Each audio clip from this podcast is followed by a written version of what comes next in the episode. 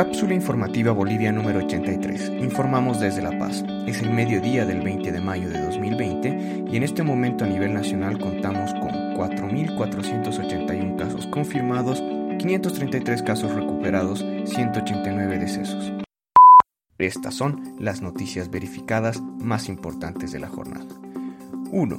Un poblador de Caranavi dedicado al acopio de frutas dio positivo a COVID-19 el sábado fue trasladado al hospital de La Portada en la ciudad de La Paz.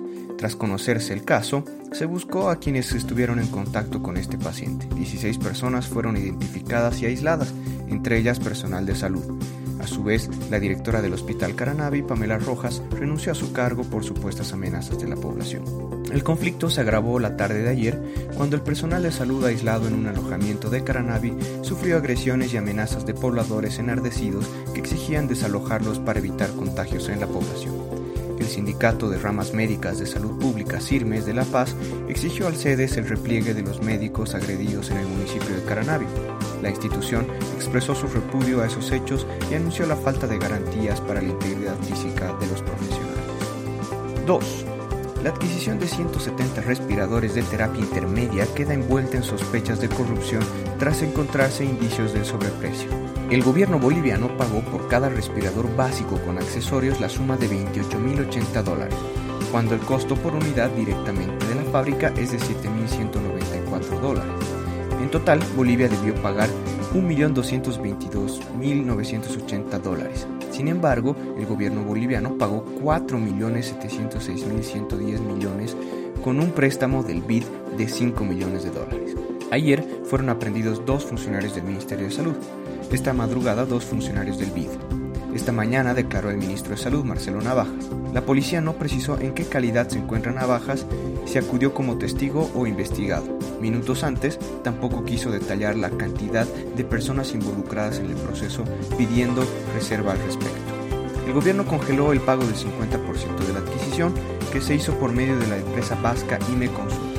La gestión con el intermediario fue realizada por el cónsul de Bolivia en Barcelona, David Alberto Pareja Lozada, hijo de la candidata a primera diputada de Santa Cruz por la Alianza Juntos, Cruz Lozada. La presidenta Yanine Áñez ordenó todo el peso de la ley contra quienes se hubieran llevado un solo peso. Cada centavo de corrupción debe ser devuelto al Estado. 3.